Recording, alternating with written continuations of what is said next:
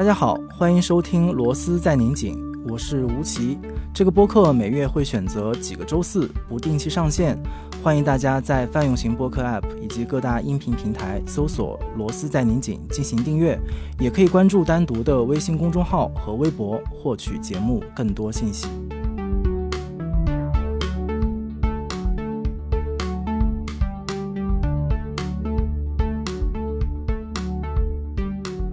今天这期节目是来自于大概在四月底的时候，我们与向彪老师和郭玉杰、小雨一起通过呃视频进行的一个连线的直播活动。然后当时直播完了之后，就有很多的朋友在问会不会有其他材料的整理，呃，所以我们重新剪辑了几次圆桌的音频，然后把它制作成特别的节目放在这里。然后也不断的去回应吧，关于发生在上海也好，和中国其他的城市乡村的关于疫情的讨论，其他两次的圆桌也会陆续的剪辑并且更新上来，所以节目的形态和录制的具体情况可能都会有些微的差异。感兴趣的朋友可以接下来关注节目的更新。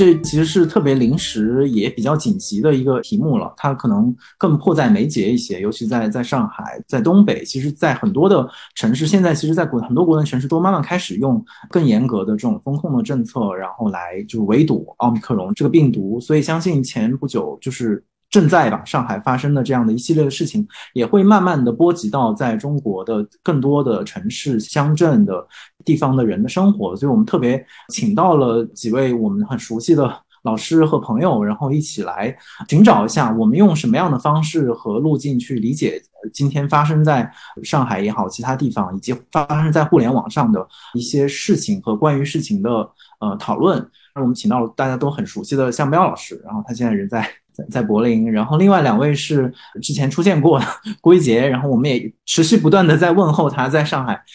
然后还有小雨，当然他也呃是一个呃国际关系的学者，然后写作者，但是他还有一个身份，就是他其实在二零二零年武汉疫情爆发的时候，他正好在武汉，并且他留下了对于武汉当时疫情的第一手的日记和他的一些观察，所以今天也特别想请他提供呃相关的经验。和教训吧，也许，所以一开始我们还是怎么讲，当事人优先，就还是想先请小雨和呃郭一杰，你们聊一聊你们各自经历的，就是这几几波疫情呃带来的影响，对你们自己的生活也好，对你们自己的城市，以及你们各自用什么样的方式在回应它。嗯，好，没有问题。因为对于我来说，呃，最近我的这个心情非常的非常的复杂，也是因为上海。呃，因为在过去的两年里面，在某种意义上来说，我是在尝试去继续我的生活，就是在这个经历过武汉之后。而且我觉得具有讽刺意味的是，就是说武汉的解封是二零二零年四月份嘛，武汉解封结束之后，我相当于，呃，先是因为我田野的原因，做研究的原因，我去了一趟瑞丽，就二零二零年七月份，啊，然后之后二零二零年到二零二一年，啊，包括今年年初我有几次到上海，啊，我二月底的时候还在上海，啊，然后离开。然后，事实上，呃，无论是之后发生在瑞丽的事情，还是现在发生在上海的事情，都在某种意义上逼着我重新回望我在武汉的经历，啊，因为在武汉，事实上我是，啊，因为当时过年的原因，二零一九年年底到了武汉，啊，本来只打算待两周嘛，但是完完全全没有意料到，就经历了整个武汉从封城到最后解封的过程，也因为这个原因，事实上我整个的居住地就从海外回到了国内。所以在当时来说，在整个武汉的疫情期间，事实上我的人生就是发生了一个非常剧烈的变化啊。然后刚才吴奇也提到了嘛，就是在武武汉的整个封禁的这个期间，呃，写日记是一个非常本能化的反应，它不是一个你说我有意识的去选择性去做，然后我有意的要留下来什么东西。一方面是觉得你有一个你有个巨大的危机摆在你面前，需要你去回应，而且你面临极大的不确定性。而我之前又是习惯于写作，所以那是一个近乎于本能式的反应。倒是说他写出来之后所接受到的这样的读者和影响，是我始料未及的。所以在整个解封完之后，我当时最后一篇写完解封之后，我就再也没有写过关于整个武汉疫情的事情。然后我在现在来说，我回望过去整个的经历，我事实上是感觉到有一点含糊，或者是我把这个东西糊弄过去了，所以我有有一点点后悔，是说我这过去的两年，事实上没有对整个武汉的整个经验做一个真正的回顾和反思，以至于我觉得这个系统性的缺乏性的反思，不仅是在我身上，可能存在于很大的这个群体层面。我们觉得我们可以继续了，我们已经过去了。然而，在上海或者在瑞丽之后发生的事情，恰恰反映呃出来一件事情，就是我们还没有从根本上走出这个疫情。对，所以，我我觉得现在就是让我去回望武汉，更多是以这样的一个意味上去回望。我现在去看这段经历的时候，让我感触最深刻的一段事情吧，可能就是现在跟整个上海最相关的是说，这个武汉疫情最开始的时候，在武汉这个封城的决定刚刚做出，我当时记得非常清晰的时候，是齐泽克和。阿甘本，然后马上韩炳哲三个就是相对来说比较重量级的这个欧洲思想家啊，当时写了三篇这个社评，然后基本上引起的是武汉当地的人的知识分子吧，可以说是一个群嘲，觉得他们这种把我们的苦难理论化或者是抽象化的这样一种方式啊，让我们完全没有办法接受，而他们对整个这个例外状态的描述嘛，当时在我们觉得已经完全不能去描述我们当时所经历的现实。然后同时就是说，在整个经历了武汉过程之后，我觉得是在武汉封城前后，你能感受到一个非常明确的变化，是封城之前大家没有想到过这样的一个措施会发生，但是封城之后，事实上至少我周边的人和之后的反应来看，公众当时的反应是说，为什么这个决策不能果断一点？所以在武汉的那个时候，事实上跟上海现在我觉得有点不太一样的是，当时那种例外状态是民众呼唤出来的。是说国家你为什么在缺位，或权力你为什么这个时候是缺位的？我们需要用例外状态把你呼唤出来，让你去应对这个危机，啊，所以在最开始把这个权力呼唤出来，以这种封城式的方式去应对的时候，当然对于政府来说，你是手足无措的，你是非常匆忙在应对的，所以在初期的时候就陷入到了可能现在跟上海封城开始一样的这样的一个物资短缺、混乱的情况，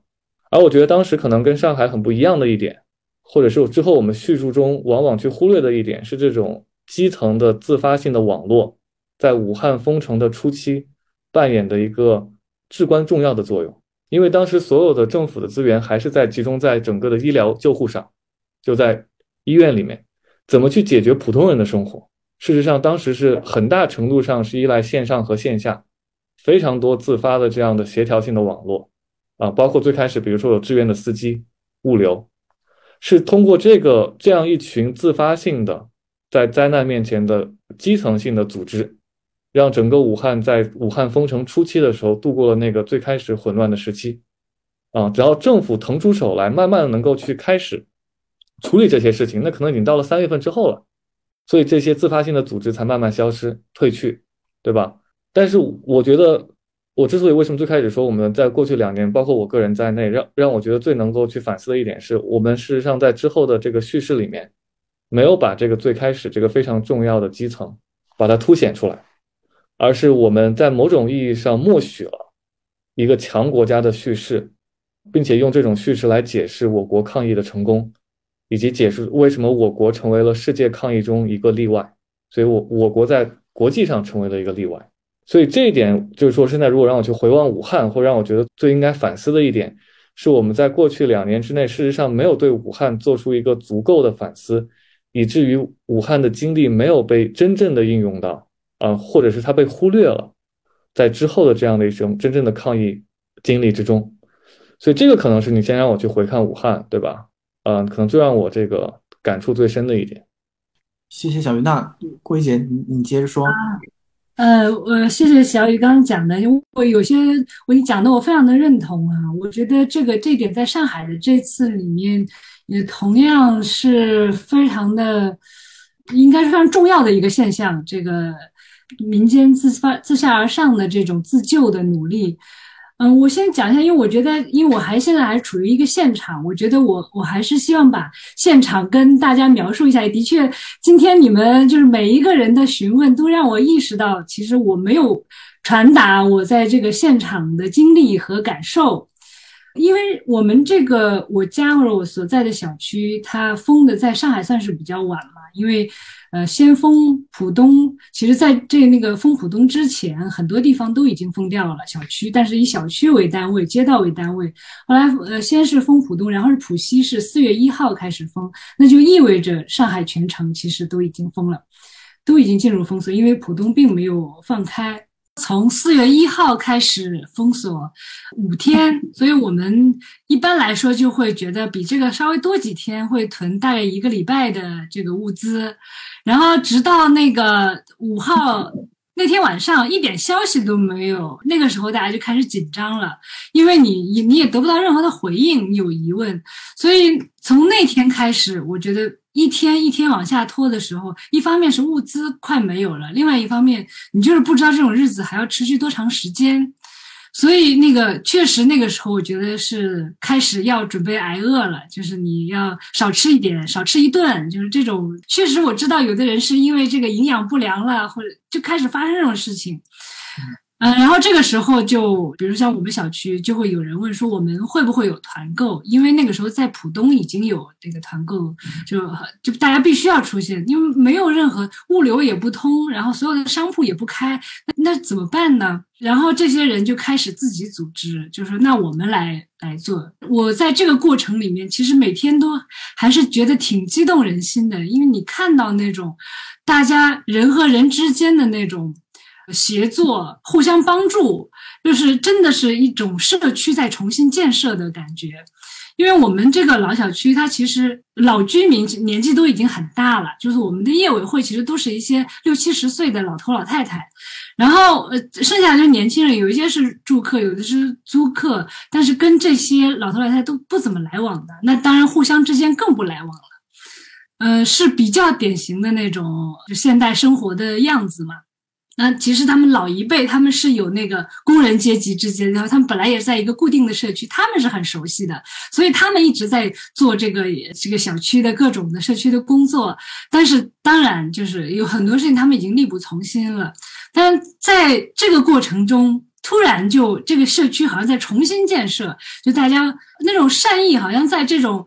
困难的时候特别容易的就表达出来了，比如谁缺什么，然后就会立刻就有人分享啊什么。我我也是昨天，因为我们到了一袋大米，是那个二十斤，现在都很难想象要买二十斤的大米，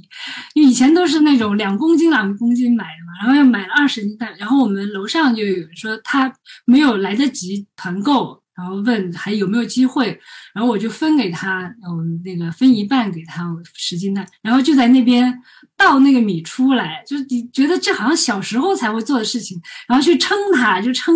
呃，我的称又不够分量，也没有那么大，所以要一点一点的分那个米，真的觉得有一种回到以前的生活的感觉，而且这不是很多人都在讲，比如说有一些老人会非常的开心，就觉得好像。回到了以前那种社区里面，大家都互相认识、互相帮忙，而且会有年轻人会关心他们。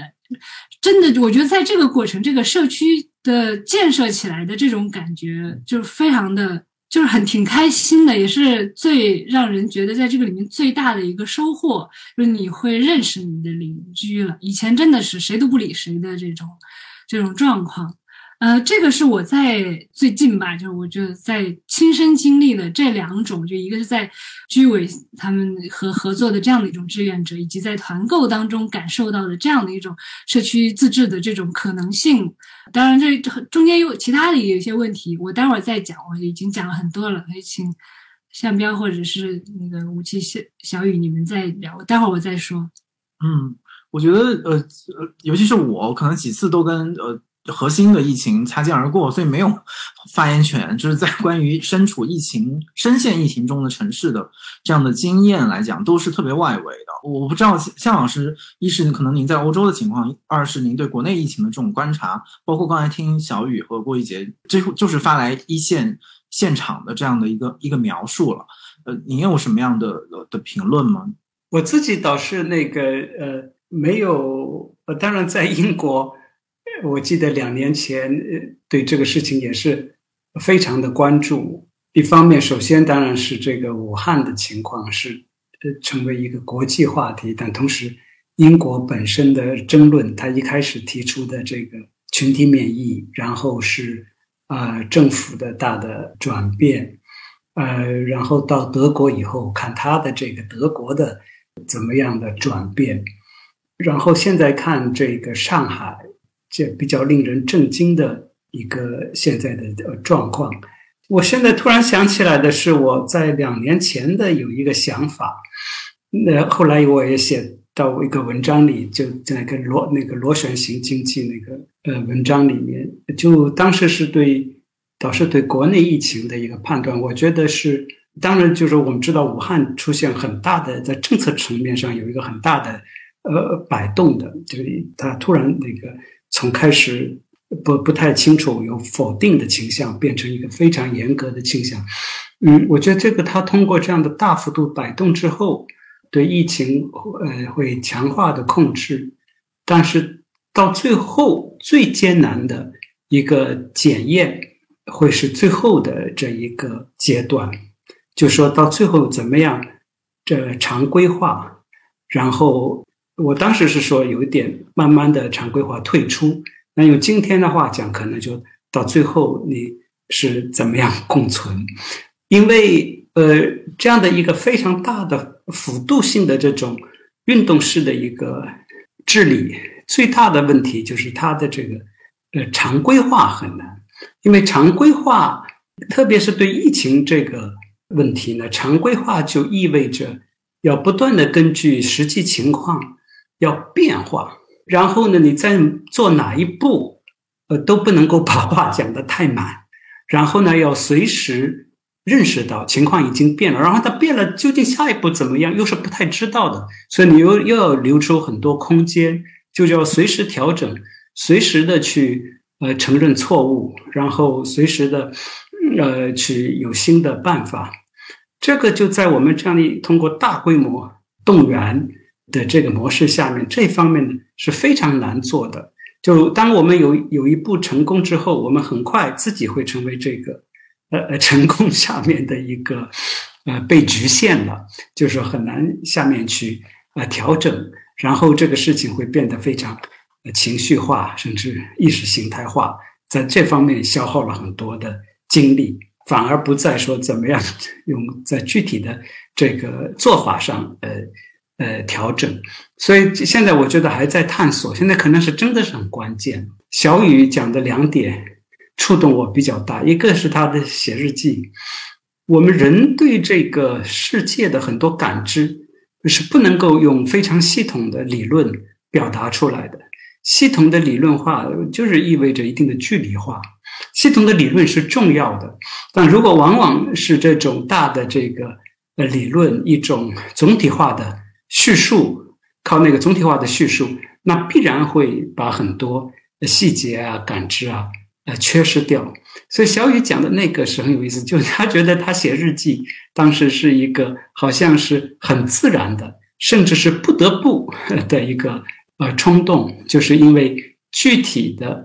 非常实打实的那个情况在他眼前，在他身边的情况，会刺激他做一些记录，做一些直接的。整理这方面我还没有想太多，但是我觉得，呃，我们呃就这样的一种不一定是非常系统化的、整体化的叙述，这种日记式的思考，不管是对理论工作者也好，还是对普通的这个青年大众也好，可能是一个有趣的思考方式。然后，当然接下来就是说，这个日记是不是可以再去提升？然后，日记怎么样转化为一种？交流的载体，然后日记怎么样可以跟那个大的系统的那个理论化的思考再联系起来？因为我们还是需要做那样大的历史啊、大的理论的思考。这个是第一个。第二个，小雨讲的就这个基层武汉在封城过程当中那种很外界来的理论化，呃，其实是呃，就是呃，让人感到。这是非常不在地的，甚至是就是给人一种伤痛的感觉。这个是也是很有意思。就像你讲的，就武汉封城那种所谓的例外，在很大程度上其实是一种当时民众的一个要求，在当时高度的紧张情况下面的呃一个要求，就是它不能够简单的理解为一个抽象的权力运作的一个逻辑，它很多就是来自于呃群众的直观的要求。那这个要求究竟合理不合理，这是另外一个事情，是很难用理论上判断的，因为它是在很具体的场景下的要求。然后呃，小雨引申出来，我觉得非常重要的一点，就是事后我们在叙述的时候呢，哎，好像我们自己也就掉到了原来的那种理论的。那种说法就是把一切东西都用一个大的范畴、大的概念来讲述出来，把它叙述成一种模式、抗议的模式。然后这个模式呢，认为是某一种权力形态的实践，那就是别的国家做不了，这中国能够做。其实当时没有模式，当时呈现的只是一个实践，每个人都是应急措施。在不同层面上应急措施没有这样一个一个模式在这里，而且真正起到作用，就像于讲，不不仅是一个一个大的权力的一个呃实践，而是很多个体的这个协同，然后把那个叙述淡化了，把那一部分就这个基层的这个民众的部分的淡化了之后呢，好像呃整个的这个武汉的经验就变成了一个是一个模式叙述，然后当然变成了一个。呃，成功叙述这个，呃，就是对我觉得上海的整个的这个，对现在这个防疫的这个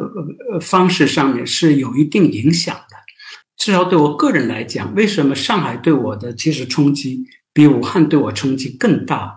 因为武汉它确实是开始，就是说是呃病毒不太知道的情况，然后是一个紧张的一个反应，而且当时的死亡率那么高。呃，是那样的一个情况，确实是是担心，但是它是一个很实践真实的问题摆在那里，然后你怎么应对是这么一个问题。当上海就多了一层，上海说不仅是有那么一个 omicron 的，其实这个东西是已经知道了，中国已经比那个其他国家就已经赢得了很多时间，但是呢，上海在应对的时候，它应对的不是这个病毒本身，它应对的。已是一个很大的叙事在那里，有那么一个情绪的东西在那里，已经有那么个模式，有那一套说法在那里。它不仅要对这个病毒发生作用，它要对那个说法，它要负责或者要对那个说法做对应。呃，所以这个跟那个玉洁讲到一样，就是这个上海到现在加大其实讨论的不是是个病毒本身，呃，确实是这个是治理的问题。那他现在对这个病毒的控制，也不是说是一个医学问题，已经成为一个怎么样通过对人口管理进行对病毒控制，其实是人口管理是一个社会管理，是这是是主要考虑。然后对于老百姓来讲，很多其实是一个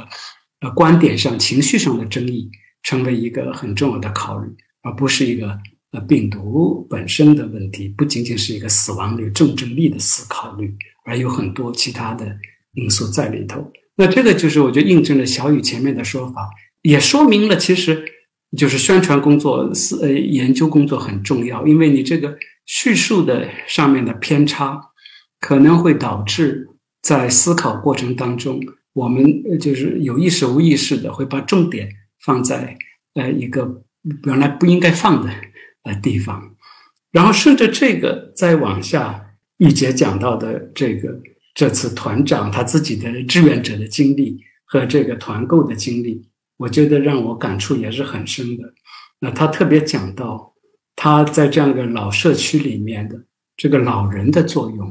老人的这个群体是在这次上海疫情里面是很值得研究的，因为各种各样的原因。那其中一点，玉姐讲的就是因为他们是老的那个工人新区里面的居民。就对他们来讲，这种互助啊，这种招呼一下，大家一起琢磨怎么办呢，是很自然的。这一点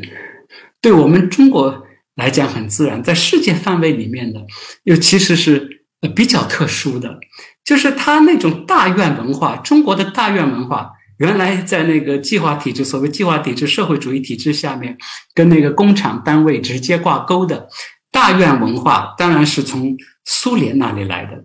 但是它跟那个苏联东欧的大院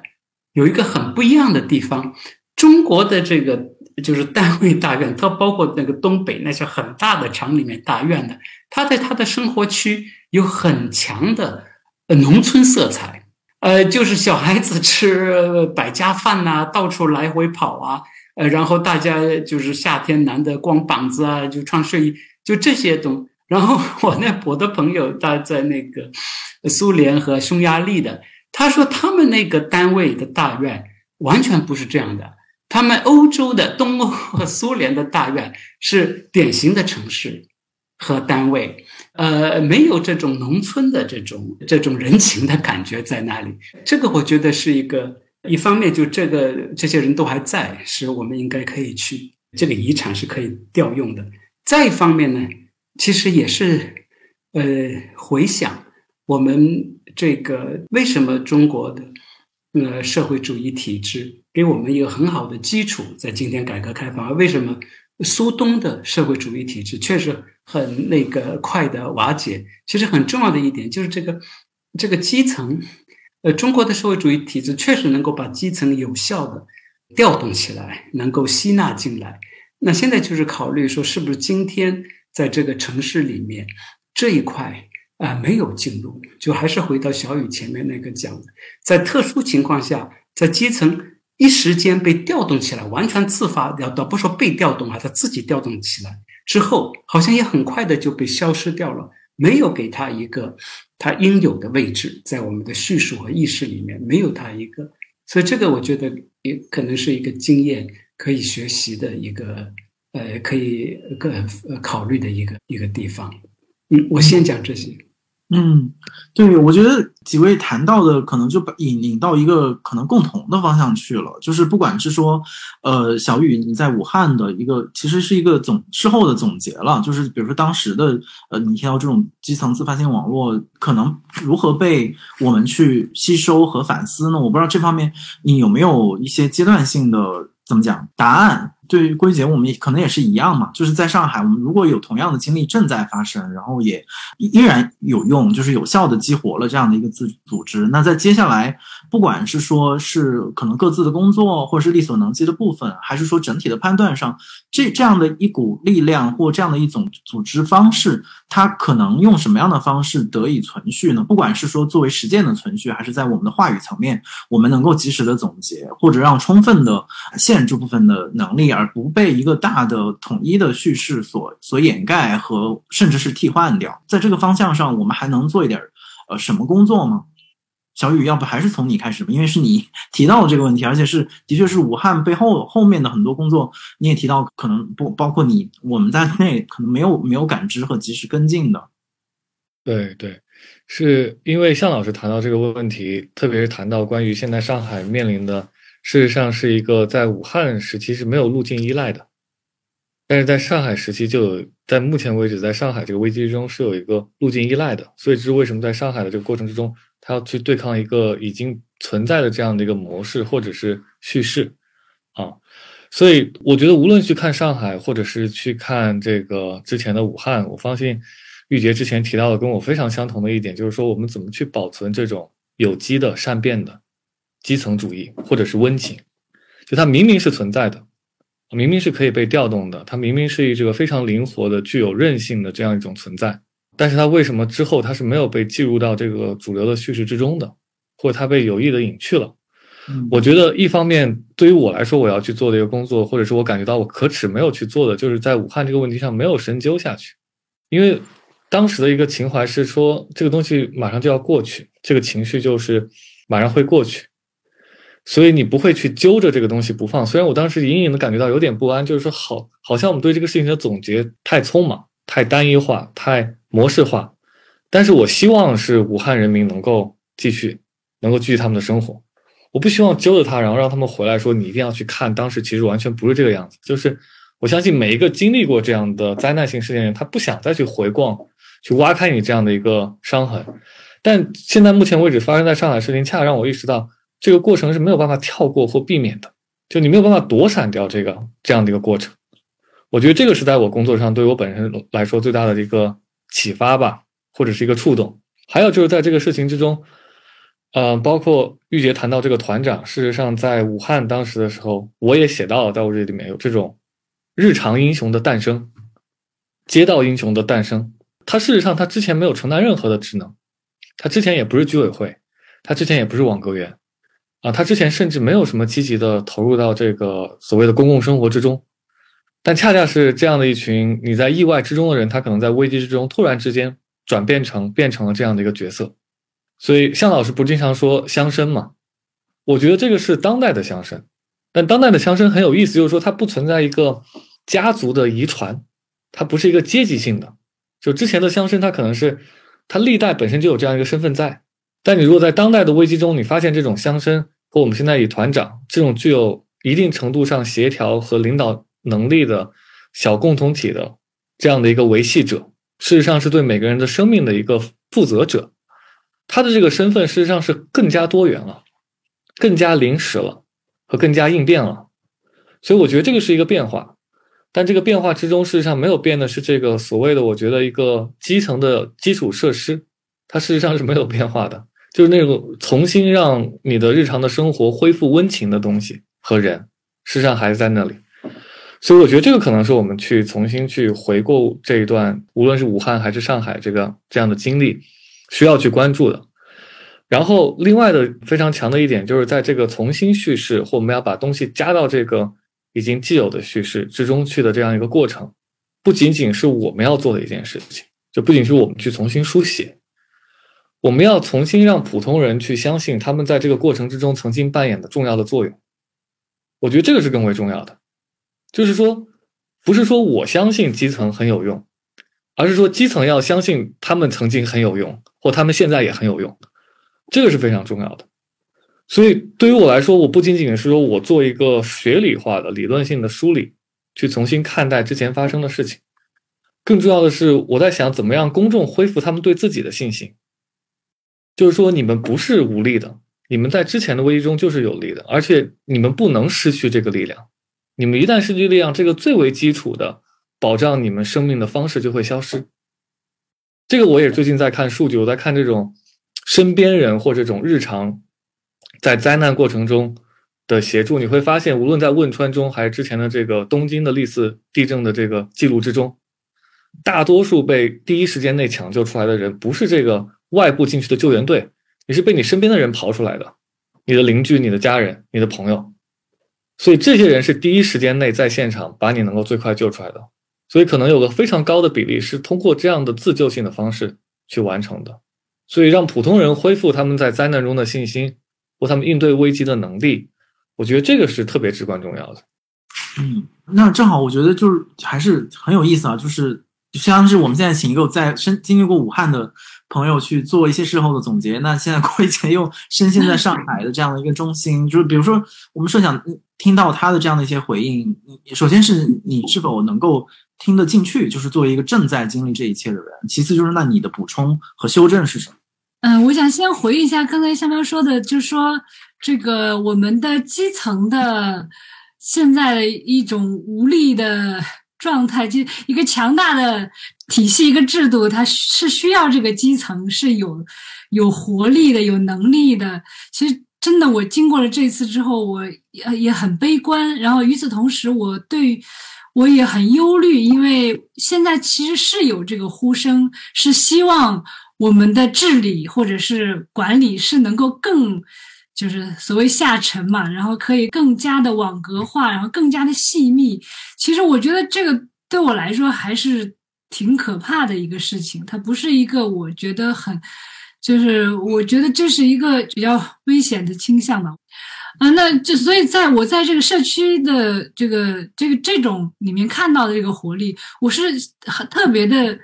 真的是挺感动的，而且很希望是这个活力能够保持下去。我也很认同刚才小雨说的，就是可能出现危机的时候，更可能是你身边的人去帮助你和拯救。因为包括这次也有很多，比如说建网络呀，或者是开车去送药什么，我其实都觉得你没有你身边的人帮助你来的更及时。就是这其实还是你身边的人来帮助你，是这个是最有可能的。所以这种就是邻居的重新的连接，然后社区重新的建设，是我是觉得这次这是有可能得到延续的。因为那这个大家已经认识了，然后可能以后还会互相的继续来往。尽管团购可能马上就要结束了，因为随着这个物资慢慢的都恢复正常之后，这团购的活动应该会停止。但是这个大家之间的这个连接，应该我我想是会连续下去。那嗯，另外其实我想到一个，就是刚才小雨讲到的，就是这个平民当中的英雄。或者说下面讲的乡绅，其实我我觉得是一种，就是领导者的一个角色。因为比如说，以前我认识一些做各个领域的社会运动或者是 NGO 的人，大家很排斥这个词，因为我们希望在一种平等的、民主的一种氛围里面去工作，然后特别的怕出现一个权，或者说权力就会有一个误认，就是他就是一个说一不二的这样的一个人物。我觉得这这是两种可能出现的，但是我这些年越来越觉得领导者。太重要了，当然，它不应该是一个，嗯，我们觉得很少有的这样的，而应该在呃各个小的地方都会出现这样的领导者。比如说，现在这次的团长，我看到很多人记录这个做团长和他们的团长的经历，我觉得很多人都是非常出色的领导者。我不知道他们都是做什么，比如我们的团长，我就不太清楚他是做什么工作的，但是他就是一个很好的领导者。是一个女性，这次团长很多都是女性，她有自己的判断，比如说什么是我们现在要做，就是只能团购必要的物资，非必要物资我们暂时不团购，因为这个会给志愿者带来太多的工作。然后啊，那个比如说他坚持的原则有。不要太贵，不要买太贵的东西，因为很多人承担不起。然后，比如说要不断的提醒大家要照顾老老人，就是他有他自己的角色，可是他并不是一个专断的这样的一个人。他会问大家的需求，就大家的需求到底是什么，然后一起讨论协商出一个共识。这个也是在我在很多的关于团长的这个的记录里面看到的，就是如何去我们如何去协商，就是大家就是一个好的领导者，他就要承担的那个责任，呃，然后以及他如何去听大家的想法。这个其实是我觉得我们呃可能在我们。在我们的体系里面，很就是我觉得这样的领导者可能不是那么多了。但是我们在在我们的日常生活中，大概还是会出现越多的这样的一个领导，因为他必须要跟大家发生一个关系，然后或者是要么呢，就是我这次也看到很多人可能是在商业公司工作，或者有的人是在就是本身就是做粉丝什么后援会的，就是他们都是积累了各种各样的。一个我们说的就是管理和领导的经验，我觉得这些这一次的事情对他们来说可能也会是一个成长，对我来说也是一个成长。就我在这中间看到这些，就大家是会怎么样一起去工作的。那另外一个，我觉得这也是比较上海的一个特点，就是上海人特别的会吵架，就是也特别的爱吵架。真的就是我，呃，我们就是因为封了这些天，昨天突然就是我们楼下的一个肉铺开张了，然后我们就听到了一阵非常激烈的吵架，而且持续了很长时间。我那个时候真的有一点觉得，就是上海有点活过来的那个，因为你那个你街边那个吵架的声音是经常能够听见。这个我觉得有很多原因，就是因为上海人一直处于一种很逼仄的一种生活空间里面，就是居住的环境一直都是很小的，就是人和人之间的碰撞非常多，所以就不得不经常吵架。然后，而且他们的特点是吵完架大家还是可以就是和好，就很大家好像没有当做什么有发生什么事情一样。然后另外一个就是刚才夏妙讲的，就是他们在那个工业系统里面，大家都要跟这个。体制还是要一起厮混下去，所以你要通过吵架这种方式来表达自己的诉求，你也获取，就是你你只有这样才能存活嘛。所以，呃，尤其是老一辈，他们非常的会吵架，那个那个吵架的能力啊，我真是叹为观止。而且他们真的不怕吵架，这是我觉得我们这一代可能比较欠缺的一种，因为我们。可能有逃避的可能，就比如说，你可以逃到另外一个地方啊，你不用跟这些人相处，然后你可以找你志同道合的人，你不需要一定要跟这个体系跟他一起厮混啊。那你不需要，而且我们可能也觉得有某一种方式是更好的。就像我以前那个也参加很多呃 NGO 的工作，那个时候大家在学一种理性的沟通的方式。都在学习罗伯特议事规则，就是你开会的时候，谁应该先说话，然后下，然后大家都痛苦不堪，因为这样下去，你好像什么事情都无法讨论。那我后来我一直也一直在思考着，因为基本上行不通。这个我觉得一方面可能对我们来说太陌生哈，就是这个东西，然后它有有应该有很多背后的因素，我们是没有这个土壤。那另外，我觉得它也有它的问题。再讲一个我自己的以前的心得，就是在台湾的时候，有一些很多做社会运动的朋友，他们都很会写文章，然后他们就一个议题，每个人都能写几千字，然后就以大量的引用，然后说理逻辑非常的严密，然后你就每次看觉得每个人说的都很有道理，不同角度的人觉得说他们说的都很有道理，可是你又觉得哪里不对。因为那里面背后一定有一些他没有写出来的，他也不愿意写出来的东西。我那时候到到最后，我就觉得看的我要放弃了。我就想，你们还不如吵一架呢，就是至少可以把一些东西用白话的方式或者诚实的方式可以讲出来。这是我觉得我这些年在上海学到的，就是至少给我的一个很大的一个启发，就是我们也可以吵架嘛，但是吵架它可能意味着说真话，然后我们可以说真话，然后同时我们还可以一起相处下去。因为他们真的是刚吵完，不管是同事还是什么，就是小区里面的吵完，过一会儿见面，大家又都就很客气，就可以这样继续相处下去。我觉得这个是对我来说也是一个很大的启发。我们觉得我们的沟通可能不一定要是某一个样子啊，或者就是那样的一种非常理性说理的方式，可能也不一定，或者说说理可以用另外一种方式去，就我们去实践。就是这次，比如说在对这个防疫政策的反对什么，我觉得我看到很多人，他们你看到他们就是一一种。其实是在说理，他们也是在讲道理。你只要想要把这个道理跟你讲通，可是他们是在长期的，我认为他们是在长期的吵架当中练习而来的这样的一种本领。他们的反应非常的快，就是你不管说什么，他们都能迅速的给你接话，而且那种能力，我觉得这是在这个这一次的上海的那个这个疫情里面，我觉得也是感触挺深的。我觉得这个东西是，我觉得我们应该，我觉得年轻一代应该去练习的，这样至少去表达观点，去表达那个不同的观点，同时我们还可以继续相处下去。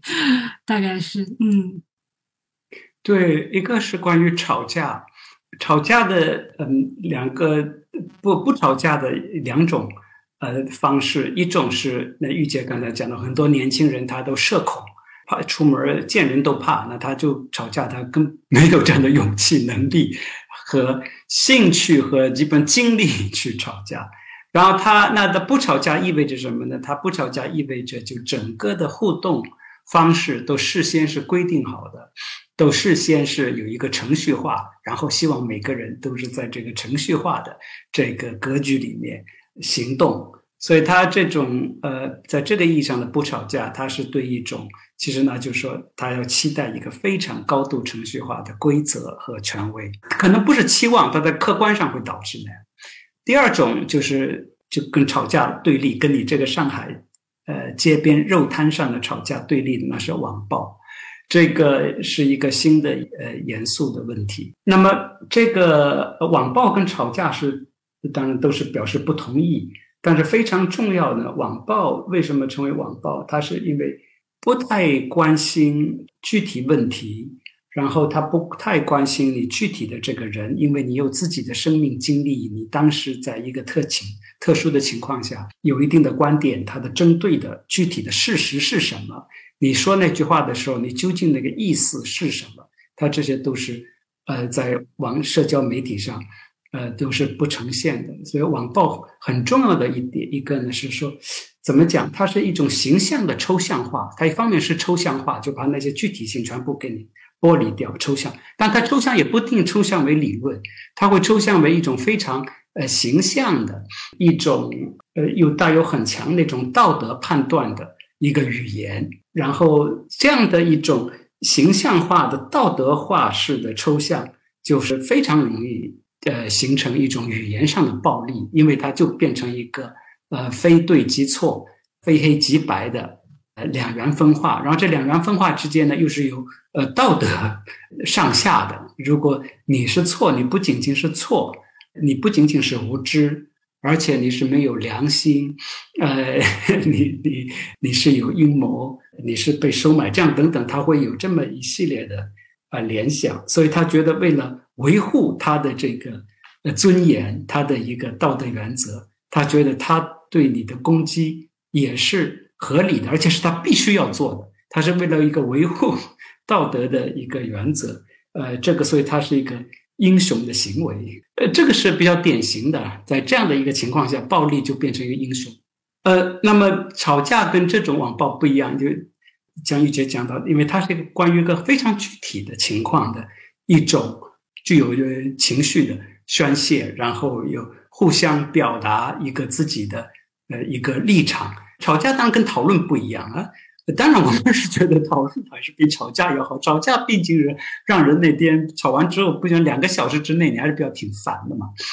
呃，是情绪上不不愉快的一个事情。讨论它是一个沟通性的，他会认真听你怎么讲。吵架呢，他主要是自我表达，就是说他说他就是把自己的道理说一下，你怎么说他也不会认真听。但是吵架有一点，他不觉得你。是一个道德上必然错的，然后他觉得他要把你给转移过来，他没有那种传教士的那种心态，觉得哎呀，你这个是已经走上歧路了，我一定要把你呃转化，一定要说服你。吵架的人他知道他说服不了你，他不过是自我表达。当然，网暴这一个前一步，就是不一定到网暴那个程度，网上的很多决裂这样等等，前一步呢是这种强大的。要说服，要要征服，要把你转化过来，对，反正是让你佩服，让你承认，让你认可的那种心态是很强的。吵架是没有，吵架时候我表达完了回家，然后第二天继续见面，反正觉得你这个人不太好处，他可能也就是这样。然后这个做是作为生活一部分。然后吵架还有一点，我就觉得是比较重要的。嗯，当然，我我们不是坐在提倡吵架啊，但是作作为吵架日常生活一部分，它它存在有它的合理性，就是它是一种参与，他就觉得其实是吵架。当然说你排队什么东西，这个当时情况不清楚，反正出现这个事儿，然后互相表达一下这个事儿本来应该怎么办，这样等等。但是它是一种，就说对这样的一个公共呃事件的很小的一个公共事件，大家就参与。啊，然后参与之后自己的表达，当他在表达当中，他是有一定的道德性的，说应该怎么样，应该怎么样。然后在这个背后，他是有一种责任的感觉是在里头的，所以你应该要为别人负责。我这么做，我也是要为为别人负责。他有一个很具体的这个关联性和这个负责责任感在里头。那当然，像团长这样等等，就这种很具体的这个责任。感就会在那里，所以这通过责任感这个，我想讲到下一点，是关于这个附近或者说身边的这个意义，或者说我们具体的应该怎么样去塑造它。我们一定要注意到，这个身边有它的温情，就像那个小雨讲到一样，第一个要帮助你的人是身边的人，因为各种人很自然身边的人，但是一定要关注到这次，我觉得在。上海，反正至少有这样的案例。那原来在武汉，然后在其他很多全国地方，特别是在疫情刚刚发生的时候，有很多身边的暴政艰举，所以他那个就是身边也是一个巨大恐惧的来源。就是楼道里面谁得了阳性，呃，然后很多阳性，他到最后他得了以后，他的一种他也会有一种。就是说，有的人可能会愧疚，但是至少他那个得的人到最后，他会有一个巨大的恐惧，他就觉得他成了一个众矢之的，别人会对他怎么样？所以呢，这个就这这个身边的恐惧和身边的温情，两个都是存在的。现在就很关键的一点说，怎么样从一种状态转变到另外一种状态？在历史上，呃，我们作为人类学就是不是在历史上，在其他文化里面，这两种就是说温情式的辅境和这种作为恐惧来源的辅境都是存在。作为恐惧来源的辅境，那就是那个 witch hunt，就是内敌，哎，身边有危险的因素在，就在我们这一个圈子里面，但我不知道是谁。在那个情况下呢，就是它也是一种很强的社会调动动员呃机制。在那个情况下，大家会非常的愿意去听从外来的自上而下的指令，就是这个附近会内部彻底分化。但分化之后，但是他的行动会非常一致的。呃，我们呃就是在那个疫情早期，特别是在边远地区，因为它医疗条件很差，大家对这个病毒就更加害怕。他对那个邻居互相之间的那个那个监督，到最后有的是比较极端的一种行动，其实成了一个 一个抗议的一个手段。但是在另外一个一个例子，跟这个这个 witch hunt，就是这个找内鬼，这个巫巫人。不一样的当然是说，比如现代大家比较强调的，在控制传染病过程当中，呃，就说一定要只针对病毒而不要针对病人。他的意思，呃，就说你如果是要针对病人的话，会形成一种病人自己的一种恐惧感，所以他生了病，他不会愿意报告，然后他会愿意去隐瞒，因为他报告之后怕别人会对他攻击。这样就是说，不能够及时的切断传染源等等，这个是国际上的一个，就是世界卫生组织一个很重要的一个推荐，就是你如果一定要破除这个 stereotype，否则的话，对传染病非常不利的。嗯，那个它的一个前提就是说，大家信息透明，呃，一报告哪里有阳性，就大家会去帮助他，然后那个人会及时站出来，然后呃，会得到及时的治疗。现在有一点悲观的一个现实情况呢，其实好像是找内鬼的这个呃这个机制，在客观上我觉得是发挥了更大的作用的，这个是令人有点心碎的一个情景。那当然，这个情景跟我们讲的以前讲的内卷、过度竞争可能是有关系的。我们大家那么努力的工作，都是说要把。所谓的对手其实就是自己的朋友，其实就是跟自己一样的人，甩在后面，通过一种潜在的撕裂性来呃促进大家的行动。但这个时候你促进你的行动的时候，你是根据外在的标准，根据外在的指令来向前奔跑，把所谓的这个潜在的对手甩在后面。或者说，把这个可能的阳性的人拒之在在你的这个接触范围之外。呃，但这样当然是说，通过恐惧动员，在短期内总是比这个通过这种信息透明，然后互相帮助的这个动员要有效，在短期内。那这里我又为什么前面讲到责任呢？就说。通过恐惧动员，它有效。当然，一个原因就是因为恐惧，它这个对人的这个反应非常强烈嘛。一怕你就很容易被人别人让你怎么做，你就会怎么做，会比较极端。再一个，在恐惧情况下呢，就好像没有责任这一说法，就说你你会非常积极的去举报一个邻居或者怎么样。在那个情况下，你是可以不对自己的行为负责任。在那个那个场景下，因为你是为了保护自己的利益，为了保护自己的这个生存权等等。但是在一种这样一个比较透明、互相帮助，比方说这个团长这个模式下面，责任这个情况就会凸显。团长为大家服务，就是说担起一定的责任，然后他对他说什么、怎么做，他。就是要也要负责任，但是他知道他的负责任这里是有个结构的，他对这个老人负的责任，对他一般人给他钱的那些人负的责任，然后对一些无理要求的人负的责不一样。然后每个人参与这个呃团购的人，他也会就是很自然的会有一种责任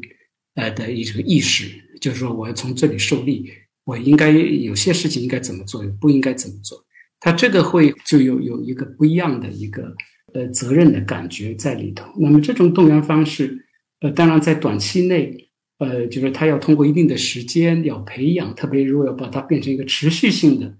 组织社会生活的方式，那就是需要通过非常 细致的努力来做。对，但是我就是我觉得，如果说要讲一个比较具体的议题的时候，这个我觉得是。怎么样从一个这种对对身边的恐惧，呃，那种不安全感，变为对身边的一个呃拥抱，对身边是互相帮助，也可以互相吵架的这么一个呃附近，可能是比较大的一个转变。而且，如果说现在我们一个面临的一个比较大的挑战，那那就是说，在中国城市社会里面。但是农村也一样，大家对附近的恐惧感好像比我想象的还是要强，这也是值得可能再去做深思的一个话题。我想那个回应一下那个，因为呃，就刚刚那个下面要讲的这个，就是对附近的。恐惧，这个的确也是有很多人都在讲这样的故事。就比如说，楼里面有一个阳性，然后所有的邻居都让他们就把他们赶走，或者说不让他们回来。就这，这的确是有很多的，就是这种例子。但是在最近这几这些天吧，因为对于疫情政策的反思，我想也是因为这个病毒其实并没有那么呃严重的关系，所以其实是出现了很多。呃，对这种邻居的保护和支持的这样的例子也是越来越多，包括我们自己楼里也是。这个阳性出现之后，觉得大家其实或多或少你都会觉得，因为你的生活从此又要受到影响了。但是大家都是第一时间就会去安慰他们，因为这个不是你的错嘛。但那种恐惧，我想就是我完全能够理解，他们一定非常的害怕。但是这个时候。我觉得在，比如说在，就是很具体的来讲，有没有人第一时间来，第一时间做了什么样的表态，就会引起什么样的反应？因为那种疯狂也是会，就是越说越疯狂的，就是会，就是那种驱赶。你假如很多时候这种表态只有几个人在说，或者支持的慰问的，也他也可能在那个群，就是几个人在说，但是一下子会改变大家对这个事情的态度。我觉得，所以，我我有很多朋友，他们在讲他们呃目睹的，或者是他们听到的这样的事情，其实我都很想问，就是你有没有第一时间出来来表达你的态度？因为他可能会改变，就是你的邻居、你的这个群体里面的这个态度。如果你也没有来表达这个态度，就是任由这有些人恶意就继续这样下去的话，那我觉得也没有什么好说的。就这个时候，其实是应该。至少说一两句话吧，我觉得这个是，但是这是我觉得这次是有改变。当然，这个我觉得的确是随着这个疫情的发展是才出现的这样的一种现象。呃，另外我想对吵架澄清两句，但我觉得吵架和网暴很不一样啊，吵架还是一种。线下的我们所谓的线下的，就是在生活的现实层面的这样，它其实是有互动和交流的。你通过吵架，两个人可能都会改变他的想法或者立场，它是一种交锋，还是一种对话？就尽管它是一种有可能是比较激烈的方式，那也有可能只是他的就是态度比较那个，但是其实他的方式还是说道理的这样的一种方式。但我觉得他比较重要的是，他还是愿意跟人去。互动交流，就是我还是要表达我的不同的意见。我是觉得它可贵的地方在这里，我要说我的不同的意见。那这一点在面对比你强的人或者是权力的时候就更可贵了，因为那个时候我们通常是逃避的，就是你不像我们这种那个成长的环境里面，你可能是不太容易讲出来的。所以这种就是有的时候好像情绪失控的这种状态吧，我觉得，呃，当然不是一种最理想的方式，但确实是一种。我要表达，我要博弈的，就就是这样的一种一个练习，呃，所以我觉得这个是他还是跟网网上的很多时候他没有要诉求跟你沟通啊，他就是要表达一个自己的意见。这个我觉得还是这种能力，嗯，我自一直我确实把它称之为一个能力，而且我觉得我们的现实经常它不是一个。啊，好好的，很温和、温柔的或那样的一个现实，它是需要你去更强悍一点的去做这个那个，所以我这是我对于那个吵架的一个多做一点补充。嗯，因为那个玉洁和向老师两个人说的，都让我感觉到一个一个清零思维的社会意味，因为。无论是你在这个线下去找你朋友的时候，你希望去找到跟你观点相同，或者是玉洁说的，作为年轻人，我们会逃避嘛？我们如果觉得不喜欢这个环境，我们逃避，我们找一群我们志同道合的人，对吧？但事实上，你是在进行一个清零，因为你想把你跟你意见不同的人清离出你的这个身边，然后在你做身边的清零的同时，你在网上的网上就是在线上或虚拟空间之中的这种。意见的分呃分化，或者是高度的对立，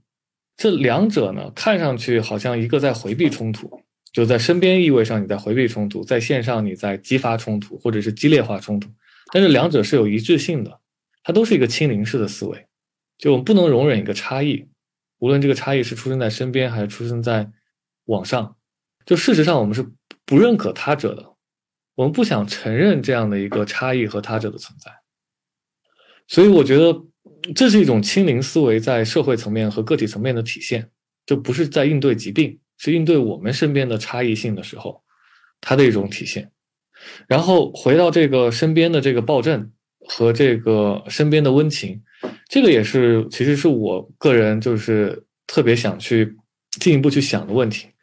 因为谈到这个个人暴政的时候，啊，这个身边暴政的时候，我还记得我跟吴奇当时说过，看那个丸山正南。他反思整个日本体系，他就谈到，对吧？你们认为这个好像这个这个最为激进、最为这个是自上而下的，但这个自上而下，它还是需要底层的配置。所以说，这个小共同体内也会藏污纳垢，它也是一个专政的点。不然的话，这一整套它不可能成为一个社会性的这样的一个运行。所以，身边的暴政当然是存在的，尤其在政治学领域。我们谈到的冲突不仅仅只是说国家与国家之间，如果我们去看任何的这种造成了特别大量的这样的一个屠杀性的、灭绝性的事件，往往都是身边的人拿起屠刀嘛。这个是我们经常看到这种日常的暴力，它演化为一个大规模的。但我觉得这里特别有意思的一点是什么呢？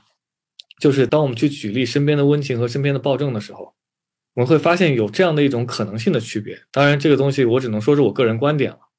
就是如果我们最开始在认知上把这个灾难看作是一场自然性的灾难，无论是疾病还是地震，我觉得可能温情爆发的可能性要大于暴政。但如果我们最开始的认知认为这是一个政治性、社会性的事件，那可能这种身边暴政被调动起来或恐惧被调动起来的可能性会更大一点。所以这还是跟我们的本身的认知相关。当我们觉得我们本身是面对一个一个超出我们社会或超出人类社会的这样的一个存在危机的时候，我觉得温情性的可能性可能会更大。而这场疫情在最开始的时候，它就是一个本身超出你社会、超出你人类认知范围内的一个东西、范畴内的东西。所以我在想，这个是不是跟我们对于本身这个灾难的认知和判断是相关的？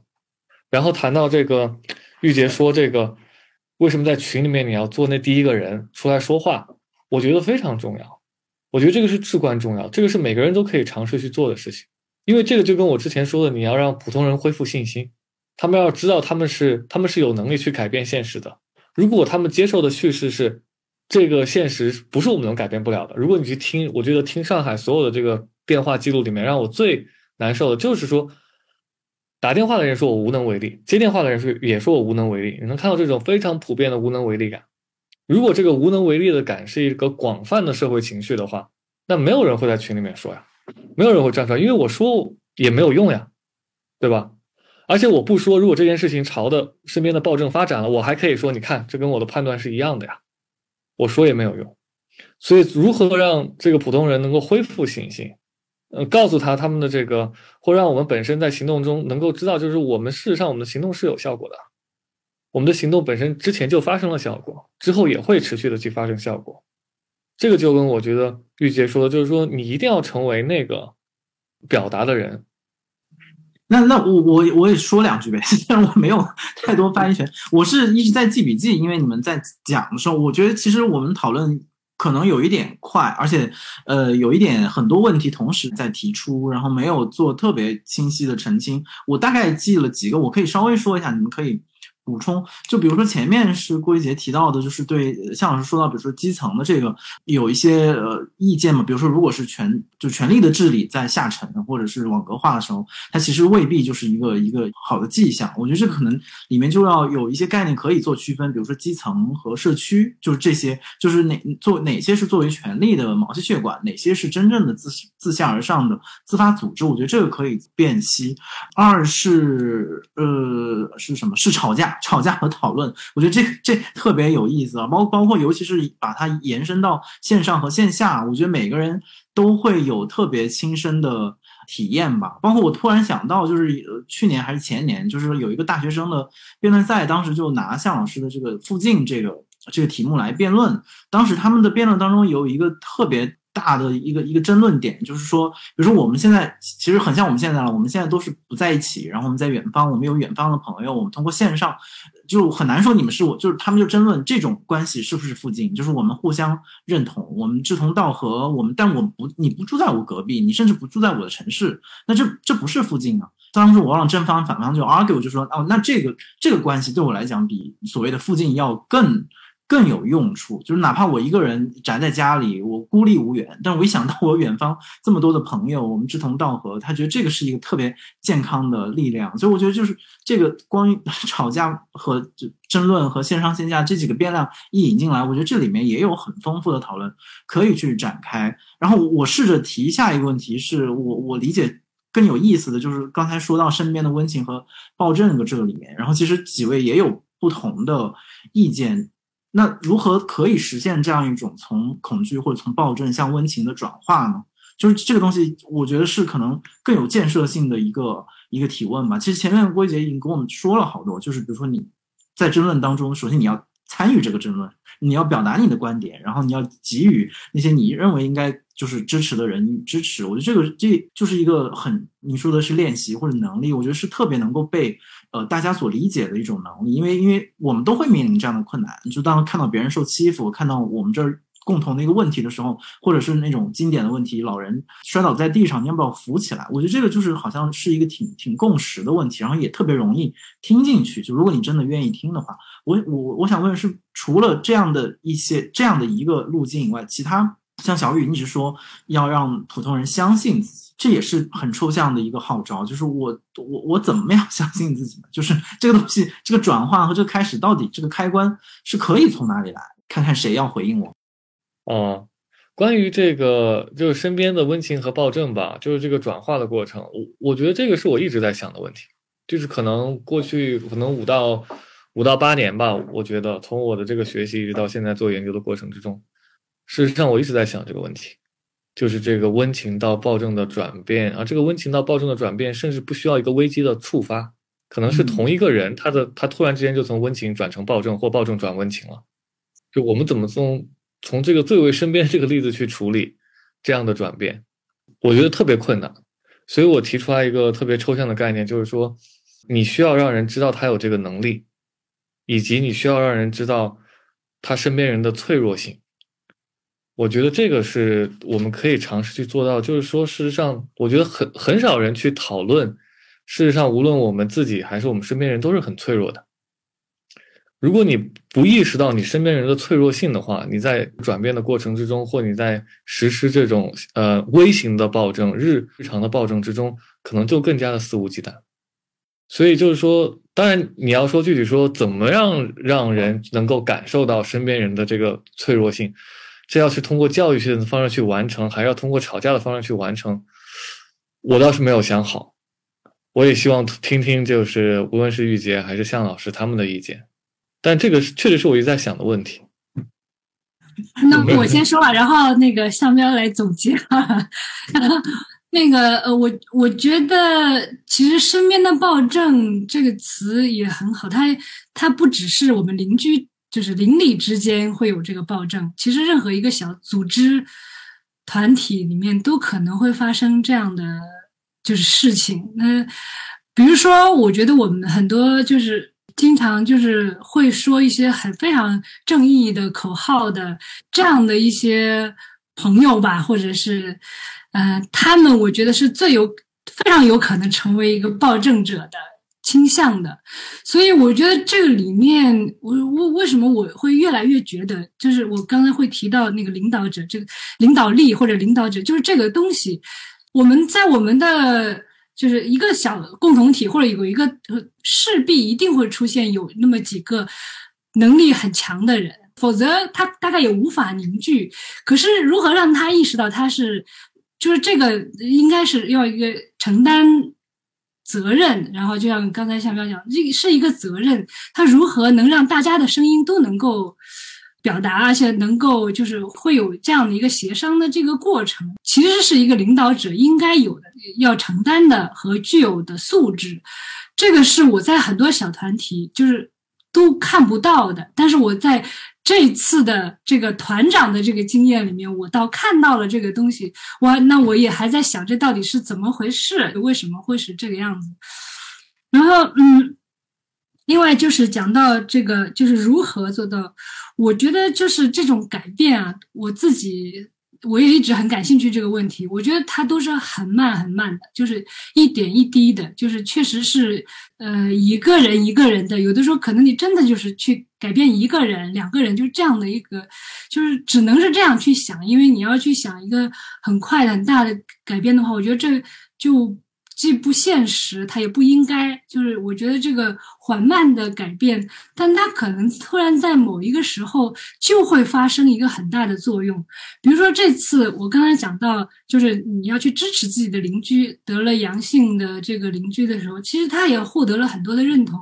那有一个人就说，因为我们就是唇齿相依，就是说你保护自己的邻居，也就是在保护你自己。我我觉得就是很多时候，他突然就在某一个时机，可能因为形势的改变，也可能因为大家就是有了已经就比如这样的对话已经有了很多次之后，他会突然出现这样一个声音，而且获得很多的认同。但我觉得这个就是还是真的是通过就是每一个人每一个人的这样的一点点的努力去做到的吧。呃，我前面我觉得那呃玉洁和小雨通过自己的亲身观察提了很多很重要的想法。呃，如果我们要去用那个一些比较实证的一些场景去思考呢，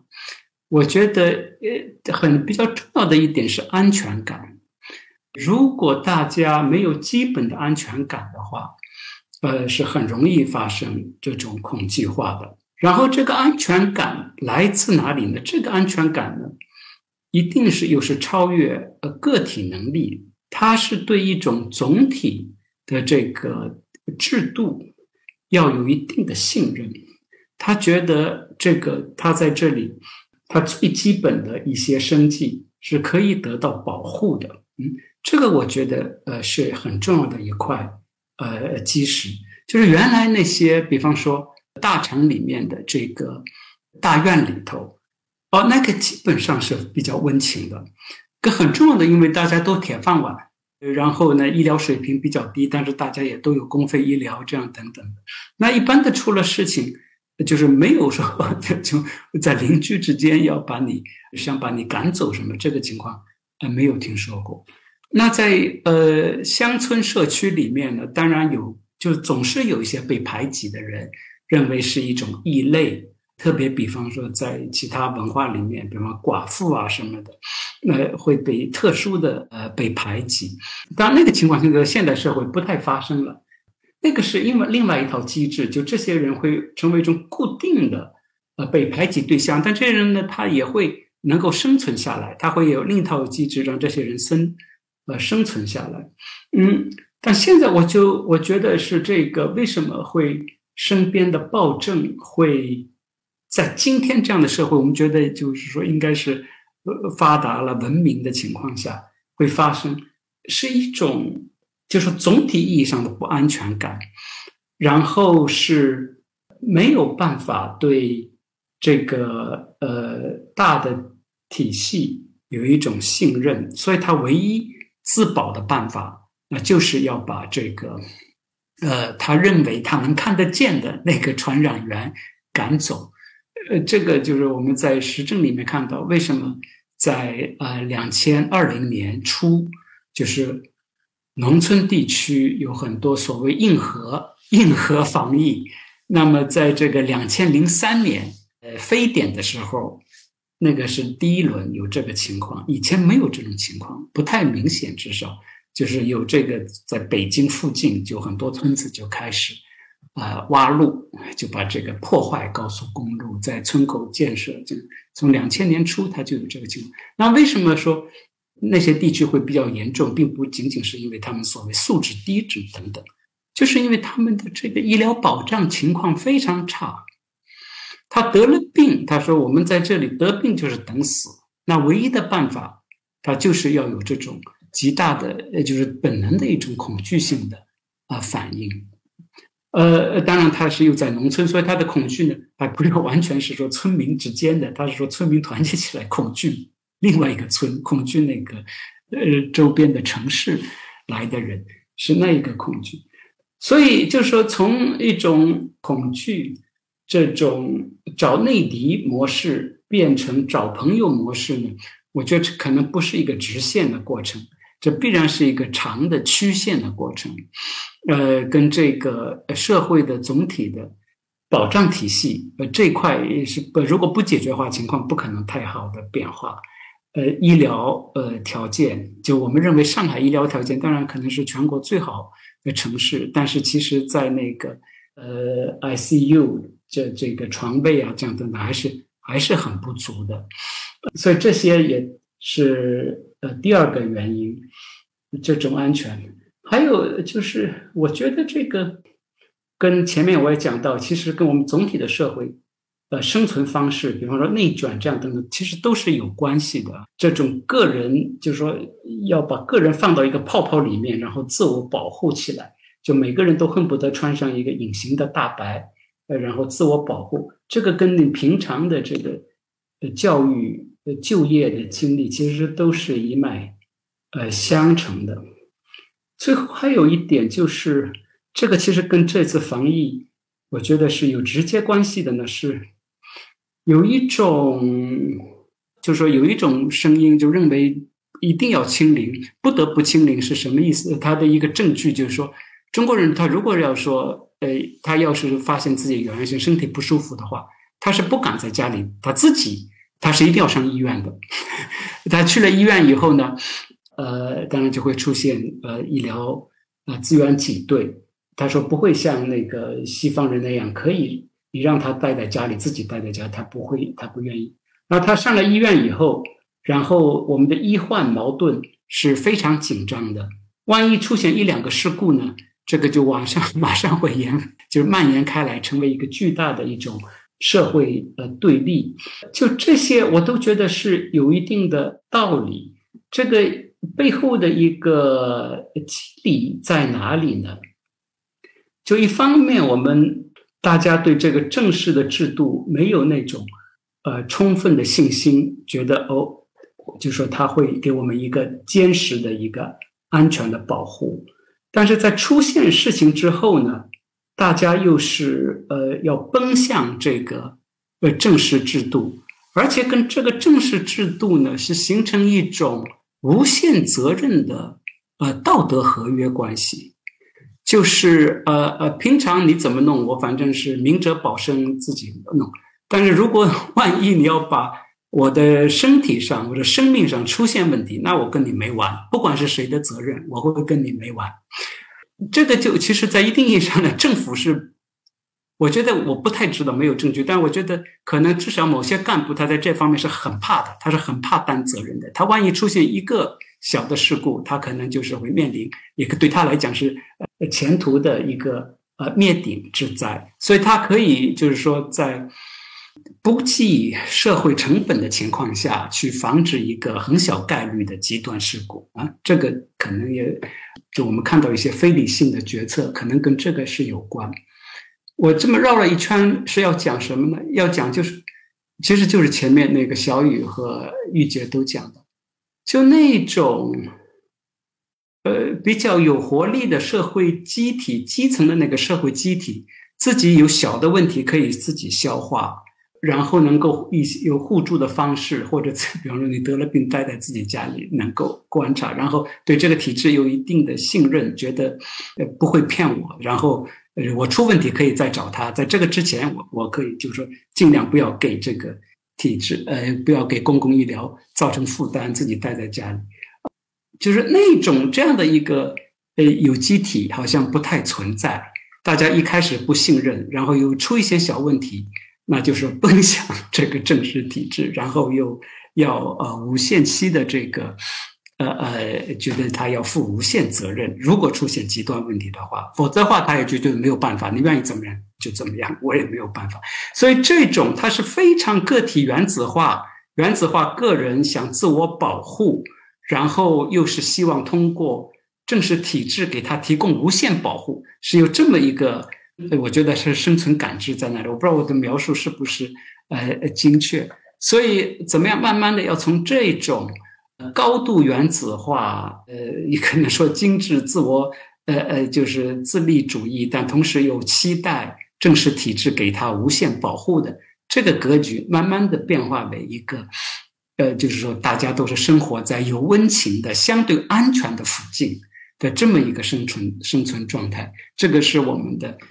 反正是我的一个理想途径。但是究竟怎么做，这个就是确实是牵涉到各个方面，这个一定牵涉到政策设计了，一定牵涉到，比方说它的居委会的重新界定，这样的就在它的基的政治它的呃呃性质的呃重新界定，呃，然后当然还有很多这种公众意识的唤起啊，这个这些方面的工作。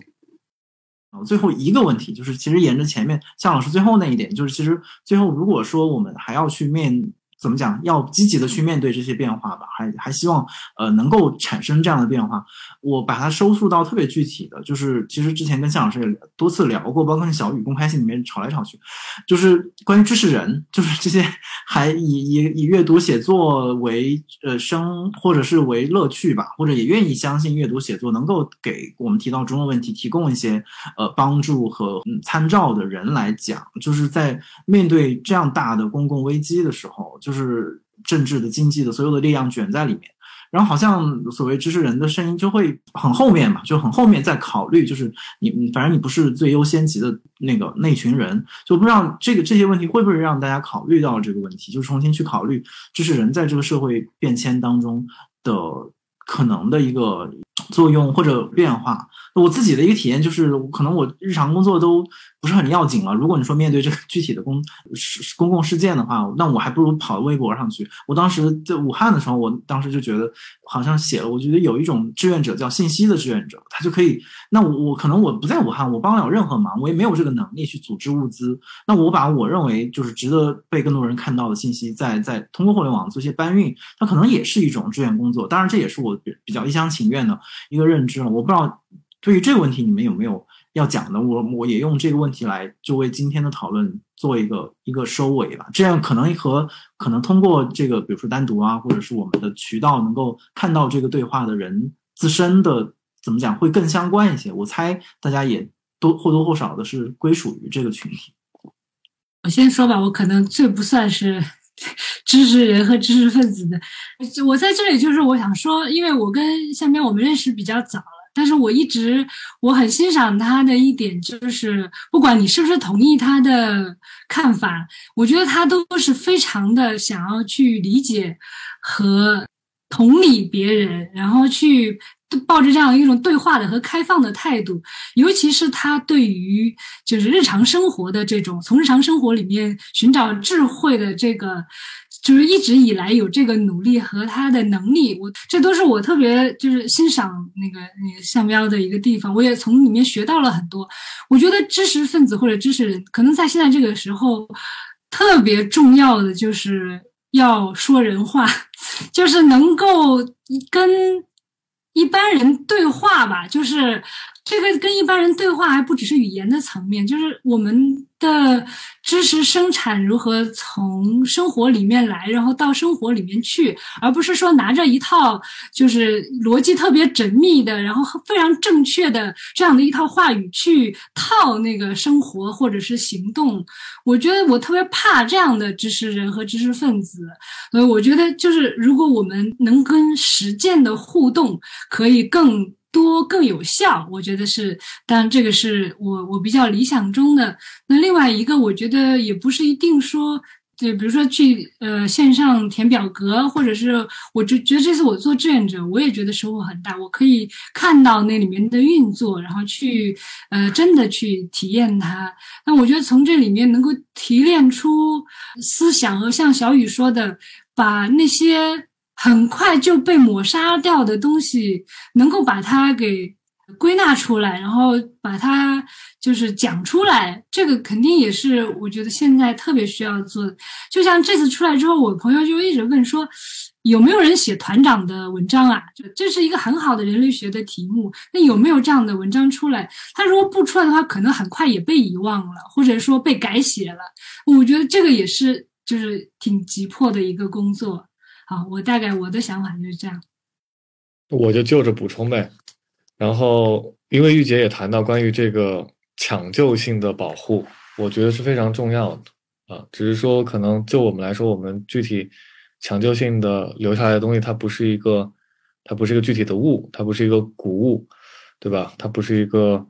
文化物质遗产，但它是一个精神性的东西。所以，我觉得这种抢救性的任务当然是非常迫切的。但是我其实我想提的是另外一个东西，就我觉得现在可能知识人最重要的是一种，呃，恢复一些朴素和基础的情感。我觉得这个东西很重要。这个就是说，不要求你作为一个从你的专业出发，就简简单单做一个做一个生活在这个国家中的人，或生活在一个具体一个情景中的人。因为可能我观察到的一个现象是说。知识人可能更加淡于，或者是呃迟疑于发声。如果是一个普通人，他看到一个让他觉得很气愤的事情，他可能随手就转抖音了，或随手就转朋友圈了，对吧？但反而是受过教育的人，或者是自称为受过教育的人吧，无论这个教育是用头衔还是用学位证书来表示的，他在做这样一件事情上会更为迟疑。他甚至不想被这样的一个迅速的表达联系在一起，甚至会把这种不迅速的表达，或者这种情感性的拒绝视作是他知识人身份的必要组成要素之一。我觉得这个是最为危险的。我觉得这个是，所以我谈的不是一个知识人或非知识人的问题，我谈的是一个无论你处在什么样的职业或情景之中，一个恢复朴素情感的问题。当然，这个情感的宣泄很有可能是错的。你可能后来发现，你转发这个东西它是不确切的，对吧？或者是它是有误的。但是它转达的这个过程不完完全全是一个对于那个信息的传递。当然，这一部分也很重要。如果我们传递的是一个更为准确的信息，当然是更为重要的。但在转发或者是在表达的同时，它传递出来的是一个立场和情绪。我觉得这种朴素性的情绪性的传递也很重要，而且它可能更能让知识人有机的和其他人或我们所说的这个大众吧结合在一起。因为我觉得就是可能知识一个悖论是，或者是所谓精英人的悖论，他是他不断的想要把自己区别于其他人，无论以什么样的方式。但我觉得这个区分的方式和方法，在目前来说，我觉得是有问题的。不是说你抗拒大众情感就是区分了，我觉得这个是要去真正重新思考和出发的。对我我很同意两位的说法。然后我觉得吴奇这个问题不仅是针对这一次疫情或者说是俄乌战争，呃，这样一个巨大事件，而而且会涉及到可能从今往后所有领域的知识生产的问题，因为。我们的社会变化必然的会越来越是一种广泛参与式的变化，那这广泛参与可以是理以理性方式组织起来的，比方说大家公共的讨论，比较民主的协商过程。即使不是那样，呃，你有这种就是比方说欧洲的极右，然后呃印度的这种 Modi，然后呃哪怕是川普的这种政治，它也是具有很强的大众参与性的。有各种各样的原因，当然这个技术和通讯的变化是一个很重要的原因。再一个呢，是我们今后的很多重大的问题，比方这次的这个疫情，因为它是呃公共健康嘛，它就是每一个人都面临到的问题。然后今后我们的这个呃全球环境的这个危机，必然意味着我们基本的生产方式和生活方式都要受改变。如果没有大众意识上的改变，没有大众生活方式，每一天早晨你想吃什么，怎么去上班，这些东西的改变，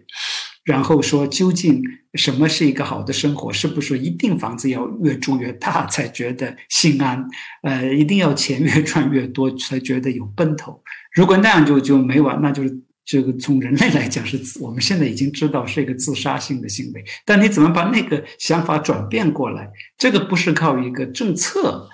呃，就是这个技术官僚，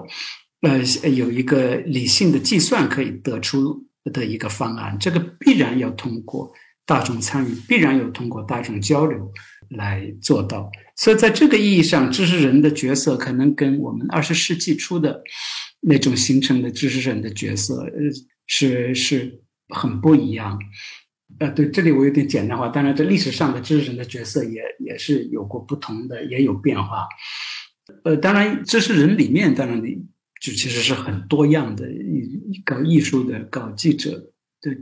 搞这个专业研究的人，呃，很不一样。那我自己觉得是，呃，就在不，就是因为我我们 我在德国倡导所谓这个叫。呃，常识人类学就是，它不是关于对常识的研究，但是说你研究的东西到最后跟常识要能有对话，然后最后能够改变人的常识，就是日常生活里面怎么样理解生活，要有有有形成对话。但是常识人类学这样的研究呢，它本身又是要超出常识的。你如果只是讲那个在常识层面来讨论的那个，其实大众不需要。其实我们发现，就是呃，大众是还是很需要理论，包括非常艰深的理论，大家有的时候是很感兴趣的，因为只要这些理论能够回答他心中的那些问题，其实你不管语言怎么晦涩，不管思想怎么复杂，只要你打动他的心灵，他就能够进入大脑。这个跟教育程度还真的没有什么关系。我反复举的例子，马克思那个写的东西是非常复杂的，理论化程度非常高的。但你看他的传播范围，并不是所有的人当然明白他的这种就是细节上的论证，但是他提出的问题触动大家的心灵。我觉得这个是一个我想讲的这个所谓尝尝试人类学的一个一个方向。具体的呢，呃，就是我补充一下小雨的刚才讲的，就是说这这种，呃，直接参与大家的这个讨论，就是即刻的讨论，在流转过程当中的讨论，不是说做一个什么结论性的声明，但是至少参与这种集体，呃，哪怕是情感的塑造，呃，创造一种对话的氛围，对那个氛围的创造，不要老想着知识分子只是。贡献这个对话的内容，因为你也可能会贡献这种氛围也很重要。我觉得完全同意。呃，但是另外一方面，从我个人来讲，我觉得很重要的一个知知识人的角色，仍然呢，这个我觉得一定意义上的超脱还是比较重要。因为这个这个系统的图景，就是究竟这个问题，呃，它是怎么来的？就一层一层，呃。把它讲清楚，这个总体的图景给大家一个定位还是非常重要。但以前的很多呃研究，我们觉得没有味道呢，就是说大家看那个图景呢，一看这个图景里面不知道自己在哪里，因为那个图景是非常抽象的，跟实践当中他们大家碰到的纠结、碰到的矛盾没有什么直接关系。那个是个很干的一个大的呃框架。所以我们要画的图景呢，就是画出来之后，大家知道能够看到自己，能够看到自己，然后呢，他自己可以就会这个就对他有用，他就可以想自己怎么做，怎么样重新跟别的群体建立关系，呃，这样等等。所以在这方面要要介入，但另外一方面。我个人还是比较强调，就这个，呃，专业精神还是非常，呃，重要。好，谢谢谢谢向老师，然后也谢谢郭一杰和小雨了。我们今天已经很晚了，然后，呃，然后我觉得这本身真的就是一种参与吧。然后也希望我们听众可以呃带着反思和理解去理解前面我们说到的这些。这些题目吧，我觉得里面有很多的东西是可以再去做阐发和解释。然后我们也希望未来能有其他的机会去跟各位持续这样的的交流。其实我们的交流也都是。持续的，然后，然后每次都会遇到新的问题，然后可能旧的问题没有解决，然后新的问题又出现。呃，就像小雨和向老师说的，它就是一个在不断流转的讨论当中，然后你你才会知道自己应该做什么，或者说自己可能做什么。我觉得这个可能也是做这样子的组织的工作的一个一个心得吧。就从来不会一次讨论或者能把一个问题彻底的解决，而是在从一次讨论到下一次讨论，从一个问题到下一个问题，然后会发现大家还没有超过。这个问题的基本的图景，然后还能坐在呃一起聊天，包括刚才我觉得也有很多的分歧或者互相补充的地方，呃，特别希望大家能够呃反思性的、建设性的加入这个讨论吧，然后也能够理解就是公共讨论在今天这个环境当中的不容易。对，最后我用这样的 一个对听众的召唤来结束今天的讨论，因为我们希望这个讨论真的不仅仅是局限在这么几个。人身上而因为因为疫情这样的事情都发生在呃就发生在周围，它既发生在附近也发生在在远方。我觉得希望大家能够成为各自努力吧，成为那个可以把身边的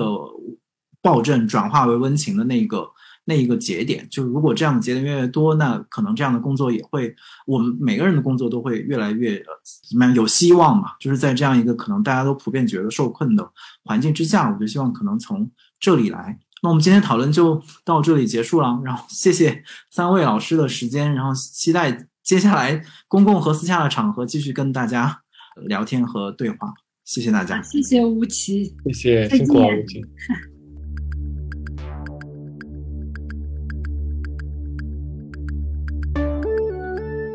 接下来是回答提问的时间，好像很久没有回答提问了。那是因为很多的评论都是在抒发感想，而没有提出真正的问题。最近好像有很多往期的节目被大家收听，所以这个今天的问题来自于第三期节目，就是跟刘宽的那一期。然后有一位叫 Alan Wang 的朋友问。不进入学校学习媒体或者新闻这类系统的专业知识，可以成为媒体人吗？或者说，媒体人的基本素养和能力是什么？可以通过自学和实践做到吗？然后我觉得这个问题就很有嗯意思，也很有代表性吧。我觉得可能我们做这个播客，至少我自己的那个很大一部分的初衷，呃和动机吧，其实都是来自于。呃，重新的去寻找媒体人在今天这样的一个社会变化当中的位置，其中很重要的一个变化，其实就是媒体人本身失去了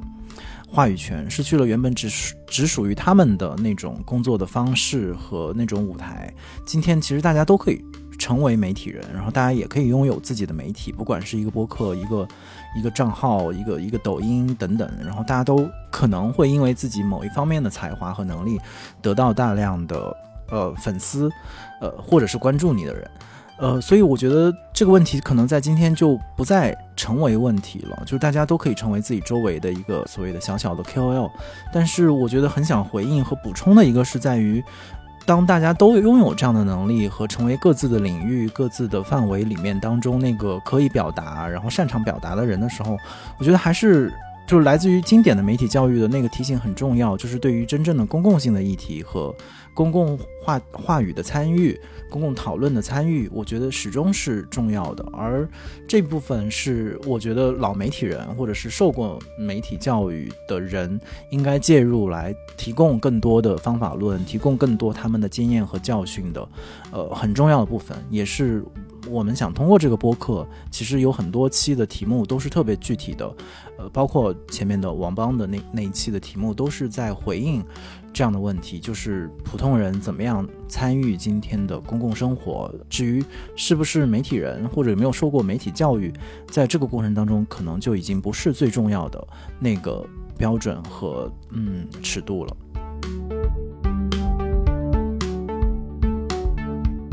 如果你有任何建议或者提问，可以通过单独的微信公众号、微博找到我们，在本期节目的评论区留言，我们将在下期节目的末尾回答你的问题。感谢大家收听本期的螺丝在拧紧，我是吴奇，欢迎大家在泛用型播客 App 以及音频平台搜索订阅我们的节目，下期再见。